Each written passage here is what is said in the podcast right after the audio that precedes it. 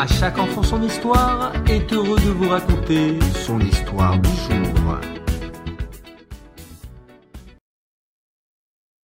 À l'époque de Rabbi Akiva, les Romains gouvernaient la terre d'Israël et éditèrent de cruels décrets contre le peuple juif. Un de ces décrets interdisait aux rabbins d'enseigner la Torah. Tout rabbin qui était surpris en flagrant délit d'enseigner la Torah en public était mis à mort. Mais Rabbi Akiva ne s'émut pas outre mesure de ce danger et continua de réunir des élèves à qui il enseignait la Torah. Un jour, un juif qui s'appelait Papus, fils de Yehuda, entra dans la maison d'études. Il était réputé pour sa sagesse et son intelligence.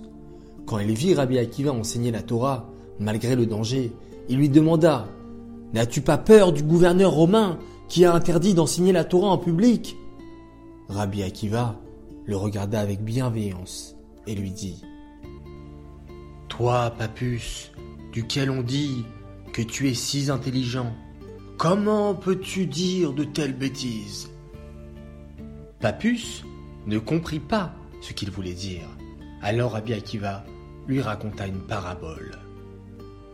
Le renard, l'un des animaux les plus intelligents, se rendit un jour au bord du fleuve. Il vit des poissons qui nageaient paniqués d'un endroit à l'autre. Il leur dit Amis poissons, pourquoi vous enfuyez-vous? Ils lui répondirent Nous nous enfuyons à cause des filets et des hameçons avec lesquels les pêcheurs cherchent à nous attraper. Le renard dit Pourquoi restez-vous à l'étroit dans le fleuve?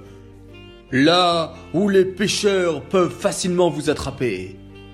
Venez à l'abri sur la terre sèche, nous pourrons vivre ensemble sur de grands territoires. Les poissons se mirent à rire et dirent Est-ce toi, le renard duquel on dit qu'il est si intelligent? Tu n'es qu'un sot. L'eau est notre élément naturel. Sur Terre, nous mourrons immédiatement. Nous avons peur de mourir dans l'eau, mais en dehors de l'eau, nous sommes sûrs de mourir. C'est cette histoire que Rabbi Akiva raconta à Papus. Il ajouta Nous aussi, nous sommes comme les poissons. Sans la Torah, nous ne pouvons subsister.